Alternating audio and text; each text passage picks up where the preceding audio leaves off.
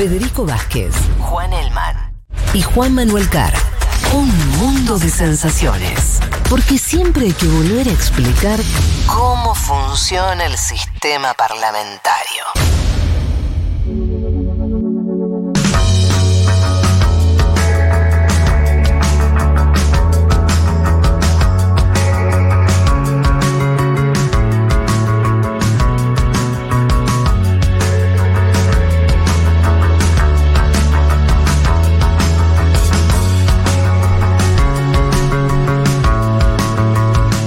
Bien, les decíamos más temprano que uno de los temas eh, que queríamos tocar tenía que ver con eh, esta nueva filtración de los llamada Pandora Papers. Cada filtración tiene su nombre de fantasía. Esta le, pusieron Pandora Papers. Eh, y para hablar eh, varias cuestiones referidas a, a este tema, estamos en comunicación con Santiago O'Donnell, quien escribió, eh, empiezo por, lo, que está vinculado con Pandora y después eh, de hacer la presentación, escribió un artículo interesante en página 12 que se llama Pandora Papers, caja de sorpresas. Eh, pero además estamos hablando con alguien eh, con una voz más que calificada. Para los que seguimos temas internacionales de hace años, que Santiago es una de, las mejores plumas del periodismo argentino vinculado a, a la cuestión internacional. Eh, y en concreto además es el autor de, hoy diríamos un clásico, que es Argen Leaks, si no me equivoco, año 2010, por ahí 2011, eh, coautor de Derechos Humanos, la historia del CES y eh, Argen Papers también, eh, y es editor del Mundo en Página 12 y además director de eh, un medio, medio extremo. Santiago, ¿qué tal? Te saluda Federico Vázquez. ¿Qué tal, Federico? Un gusto, un gusto estar en Futuro Bueno, che, muchas gracias. Eh, te leí ahí un poco el, el- casi un CV, te hice. pero pero nos pare- me pareció interesante contarle a los oyentes, tú, porque estamos a- vamos a charlar de, de- de Pandora, pero vos venís laburando la cuestión, sobre todo lo que podemos llamar, no sé, las filtraciones, ¿no? Que es un poco un, eh, una, una cuestión de. Que, que ya va teniendo un tiempo, ¿no? De por lo menos unos 10 años, que eh, yo diría que se abre en términos, por lo menos de- con las nuevas tecnologías, con Wikileaks, y que llega hasta hoy, ¿no? De distintas cuestiones, muchas ligadas a el movimiento de guita, para decirlo rápidamente. ¿Qué viste vos ahora de particular, si querés empezar por acá, en los en, esta nueva filtración de los Pandora Papers? Sí, tal cual lo que decís vos, me parece que hace 10 años se rompieron las grandes mega filtraciones y cada vez más las filtraciones son muy importantes en el periodismo y me parece, como decís vos, yo por lo menos cada vez le presto más atención y estoy trabajando mm, hace mucho en armar un sitio de filtraciones que todavía no tenemos en la Argentina y me parece que nos vendría muy bien porque me parece que mm, o sea, está cambiando mucho el paradigma del periodismo, ¿no? El, Mm. el periodismo que se enseñaba en las escuelas eh, tenía como paradigma el equilibrio, la idea de que, bueno, tenés que cubrir distintos puntos de vista, distintas Sí. maneras, eh, las distintas voces eh, y demás, ¿no? Y me parece que el nuevo periodismo, sobre todo con dos fenómenos muy importantes que medio los mencionaste, uno es la tecnología y la otra es la concentración de Mm. medios en grandes eh, multimedios este, Sí. o pulpos económicos, lo que hizo es que eh, desapareció este lugar del, del periodismo como equilibrio, ¿no? Y, y a partir de ahí para mí se hace muy difícil separar este nuevo periodismo con un paradigma que es el de la, el de la transparencia, o sea, ya no importa que cubra todas las bases, sino que diga desde qué lugar estoy hablando, ¿no? Entonces eh, aparece que el periodismo militante, si querés más cerca del kirchnerismo y demás, aparece este periodismo casi comercial, comprado de ciertos personajes muy muy cercanos al macrismo y así en todo el mundo, ¿no? Mm. Entonces, si, si no hay si no hay equilibrio, me parece que terminamos en un lugar donde es muy difícil separar el periodismo de las otras dos grandes corrientes de, de comunicación pública, que son la publicidad y la propaganda. Entonces, si no tenemos una manera de distinguir el periodismo de publicidad o de la propaganda, entonces me parece que no es periodismo y tampoco vale la pena describirlo de esa manera, sobre todo cuando hoy en día todos somos periodistas, porque todos publicamos, todos Sí. tenemos acceso a redes sociales y muchas veces lo que publicamos en redes sociales o en blogs o en distintas plataformas que no son las antiguas es mucho más valioso periodísticamente que lo que algunos hacen en los grandes diarios o los grandes noticieros. Entonces, digamos, toda esta cosa te lleva, me parece a mí, ¿no? A un interés muy grande del lector o de la audiencia del documento primario. Digamos, ya no necesita el medio como intermediario Mm. entre la persona y la audiencia, ¿no? Ahora la cosa es totalmente interactiva y las corporaciones hablan por sí mismas, las grandes personajes también no necesitan a un periodista que les decore o que, o que mucho menos que los cuestione. Entonces ahí ya me parece que estamos todos buscando ese elemento, ese, ese testimonio primario, ese documento irrefutable que demuestra una verdad que, que, que es, se sostiene en los distintos micromundos que se va armando en esta sociedad tan fragmentada este, ideológica y políticamente. Entonces, de ahí eh, eh, lo que me interesa mucho de las filtraciones y por supuesto cuando aparece una nueva mega filtración que sacude a todo el mundo y que, y que genera tanta expectativa y sobre todo eh, a mi modo de ver que demoniza y de manera muy buena y que a mí me gusta mucho a los multimillonarios Mm. en el sentido de que cómo puede ser que en este mundo donde hay hambre, donde hay gente eh, debajo del nivel de la pobreza, que le cuesta alimentarse, vestirse, puede haber gente que elige cuántos impuestos paga, si no paga cero impuestos,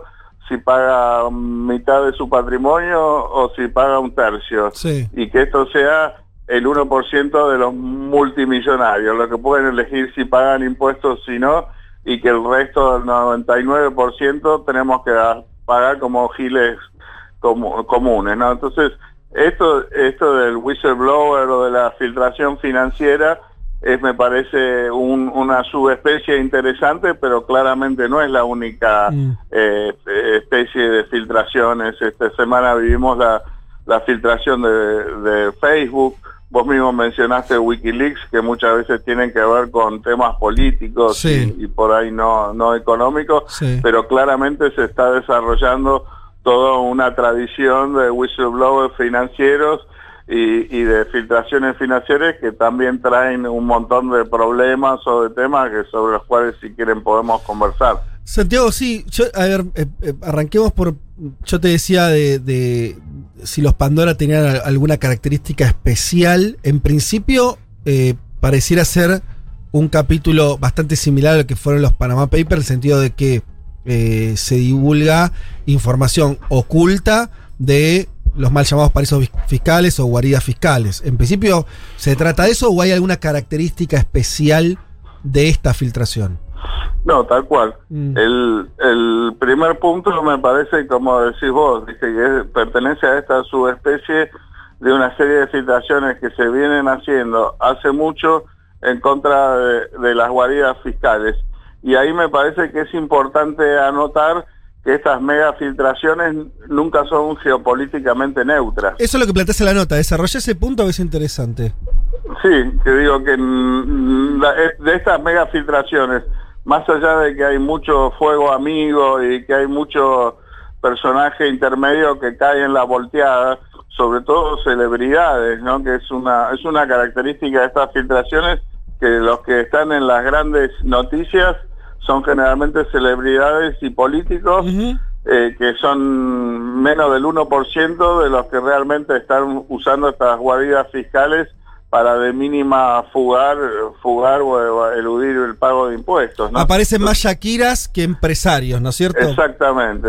Aparece Sha- Shakira, Julio Iglesias, o sea, Sí. ya, ya a esta altura ni siquiera estamos hablando de figuras de primerísimo nivel o de, Claro. o de momentos, ya, ya no es solo Messi, ¿viste? ya de Sí. María. Es- eso, eso, Santiago, no demuestra, esto por ahí casi te estoy contradiciendo lo que dijiste en la primera respuesta, que los medios como, como elementos secundarios siguen teniendo un peso a la hora de después masticar la información, porque vos te encontrás que los medios del mundo, no solamente en Argentina, te ponen Shakira, te ponen Julio Iglesias, y no están por ahí poniendo en primera plana a lo que vos decís, el grueso de, eh, de, de los responsables que son lo- lo- los grandes multimillonarios. No, seguro siguen teniendo muchísimo poder y muchísima influencia, pero me parece que claramente eh, todo este proceso de mega filtraciones lo que te demuestra es que el rey está, está desnudo. O sea, Claro. yo creo que eh, Assange y Wikileaks eh, y tantos otros este, grandes filtraciones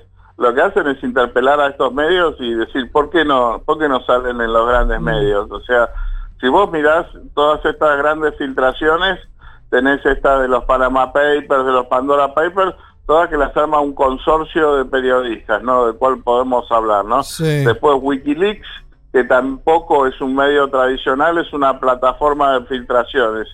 Y después, por ejemplo, la gran filtración de, de Snowden, Sí. que es lo más parecido a una filtración a un medio tradicional, lo hacen The Guardian, que justamente The Guardian es uno de los pocos diarios del mundo que está manejado por una fundación sin fines de lucro Ajá. y que no funciona como un diario comercial. Sí. Entonces, este, por un lado, eh, ves una, un cambio de guardia porque estos grandes intermediarios claramente siguen necesitando a los diarios tradicionales para llegar al público masivo. O sea, los diarios, y me parece que está muy bien que lo que apuntaste, Federico, es que siguen teniendo, siguen marcando la agenda. Claro. Yo creo que la Argentina hoy en día, te guste o no, Clarín, Nación y Página 12 siguen siendo los que marcan la agenda, digamos. Es muy difícil colar un tema sin la participación activa de esos tres medios gráficos, pese a que el diario está muy, muy, muy venido a menos, ¿no?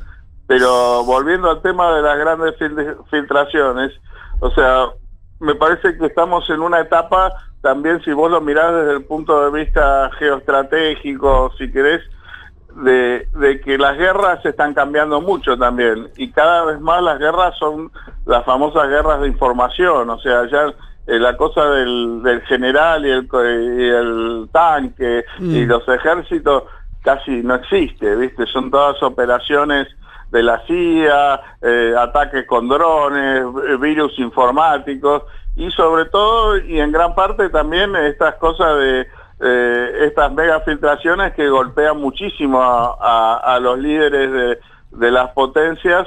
Eh, me parece que hoy en día tener información es mucho más importante que tener petróleo, por decirte, ¿no? Entonces las guerras que antes eran por recursos naturales, ahora son mucho más estas guerras de información, que los chinos hackean a los yanquis, que los yanquis hackean a los rusos, que los rusos se meten en Estados Unidos. Y eh, aparte, fíjate cómo sale todo esto, ¿no? O sea, los americanos, de alguna manera, este, han dicho que Wikileaks y Snowden eran dos filtraciones terribles que dañaron a Estados Unidos.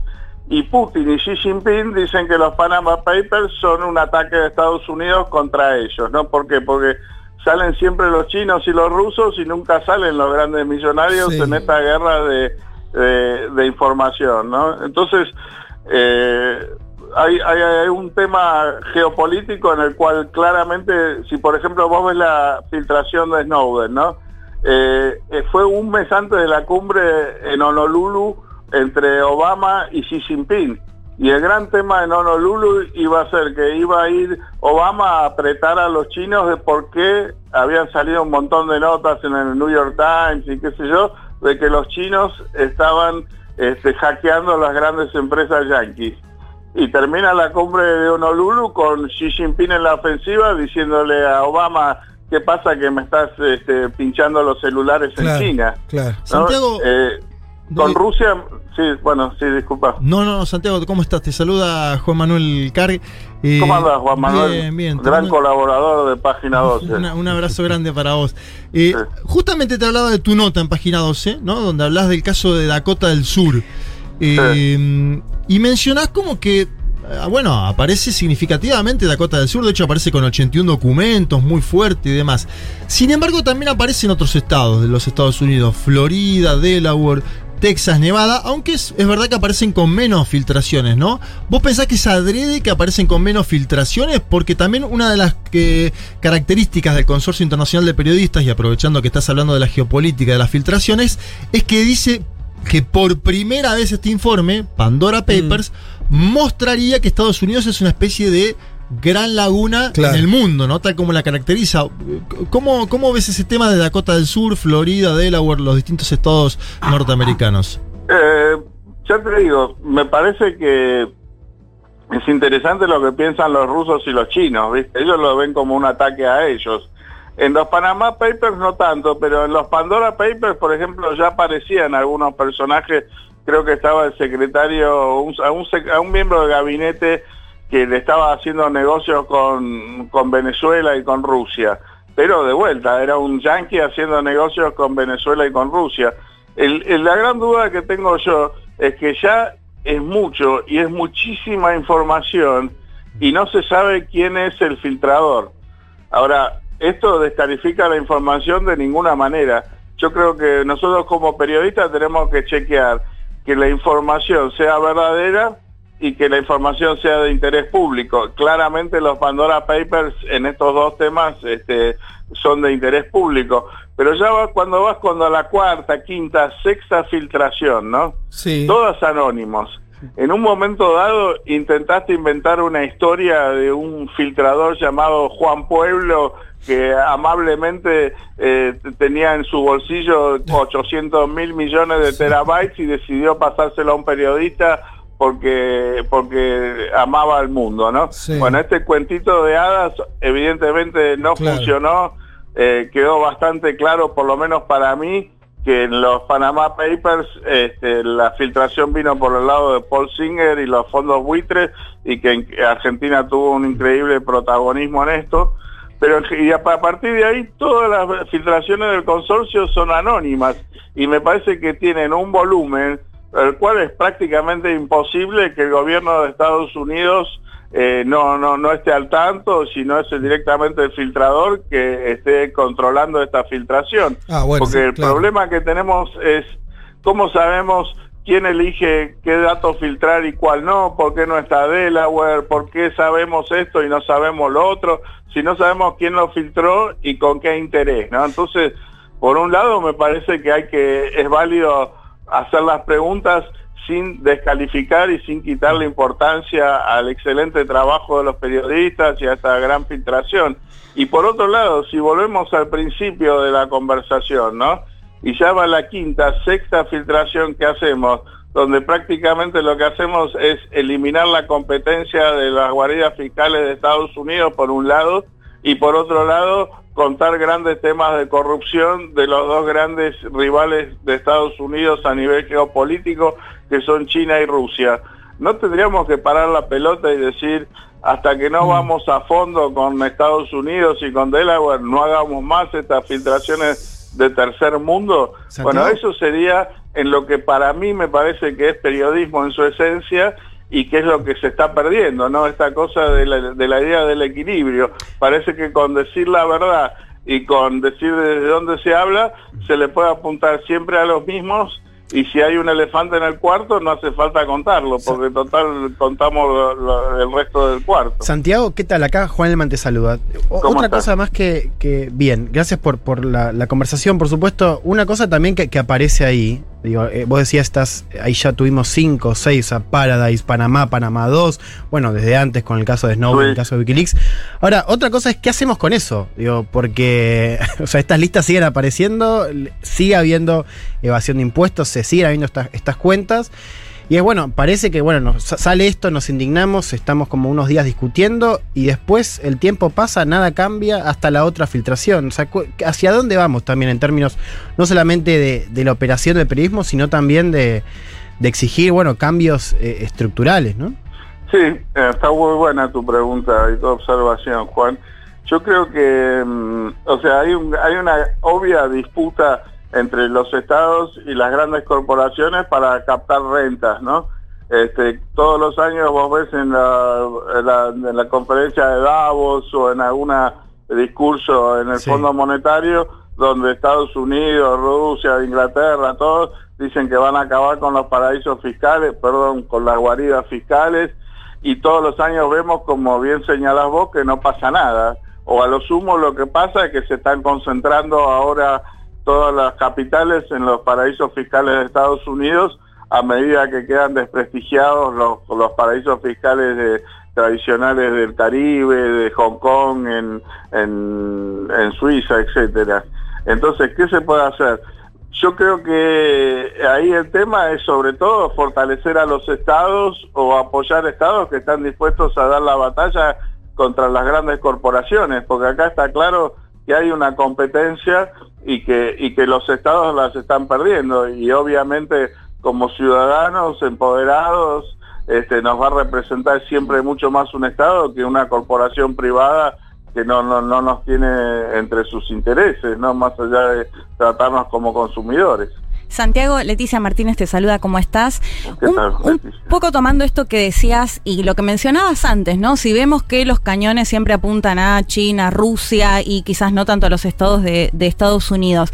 Y considerando que eh, la dirigencia política y eso entiendo que representan un 5% aproximadamente en las guaridas fiscales y que el gran porcentaje son estas multinacionales, las empresas. Y planteabas esto de ¿por qué no parar un poco la pelota? Pero ¿qué es lo que se puede hacer ahí? ¿O, quiénes están, digamos, de fondo en definitiva, si la dirigencia política en porcentaje es tan poca y quizás las multinacionales, multinacionales justamente son estadounidenses? Digo, parar la pelota y qué, qué, qué hacer. Bueno, este, me parece que ahí había una dimensión, como decía, si querés, política, que tiene que ver como que, qué tipo de Estado queremos, pero ahí también, y creo que lo que apuntás vos, y está bueno, que hay también una dimensión personal. Si vos ves mi libro Argent Papers, que, que escribí con Tomás Lukin, eh, que está dedicado a los Panama Papers, Hmm. prácticamente el 90% del libro es sobre empresarios. O sea, hay datos, Mm. hay coberturas, pero ¿qué es lo que pasa? Tal como explico en un capítulo de ese libro, eh, por ejemplo, el diario La Nación, que es el que hace punta en la publicación de filtraciones, hasta hace pocos años, la mitad del diario, que era la que pertenecía a la familia Sayer, estaba este, manejada por una offshore en las Islas Caimán. Y la otra mitad, que sería la famosa contribución del grupo Clarín al diario para comprárselo a los Mitre, estaba alojado en las Islas Vírgenes Británicas. Después, bueno, con el tiempo, aparentemente los ayer trajeron la plata a la Argentina y la plata de este otro grupo inversor pasó a ser representada por una abogada en otro paraíso fiscal que es Suiza, ¿no?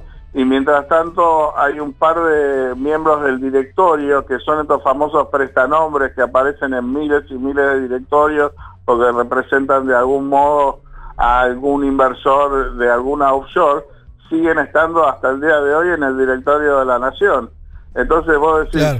eh, tenés que aplaudir a, a Hugo Alconada, a Broma, a Maya Jateblansky, a los periodistas de la Nación que tienen que levantar el teléfono y preguntarle, eh, che, ¿y tu offshore, y bueno, y la tuya de la Nación, ¿dónde está? no Entonces, ¿qué es lo que pasa? Tanto en los Panama Papers como en los Pandora Papers, con una primicia mundial, que inclusive es tapa en diarios como Tiempo Argentino, Página 12, en La Nación lo, lo esconden. Claro. Un año de laburo y aparece chiquito en la página 5, co- o una cosa así. Y lo mismo ya había pasado con los, con los Panama Papers. Entonces, ahí también un trabajo de los periodistas, para mí, de, de enfoque y de edición, y es una decisión de algún modo de uno y de los medios, de decir, bueno, eh, dejemos de lado el, el título fácil de Julio Iglesias o de Sí. Shakira y tratemos de contar qué pasa con Techín y con Pérez Compán, Mm. como repito, como hemos hecho nosotros en nuestro libro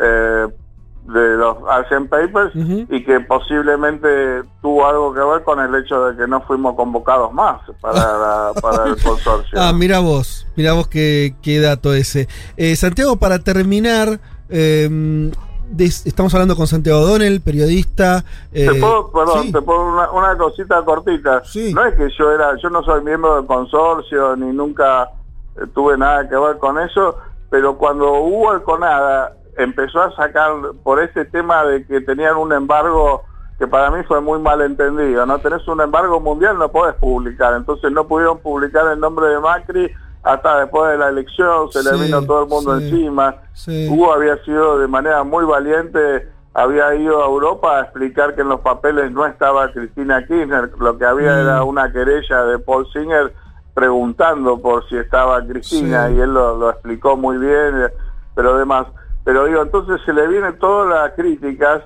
y él mismo decide y convence al consorcio que nos mande una copia de los Panama Papers a mí, porque pensando que de alguna manera yo podía darle más este, Claro. credibilidad a la cosa porque había hecho los Wikileaks y qué sé yo.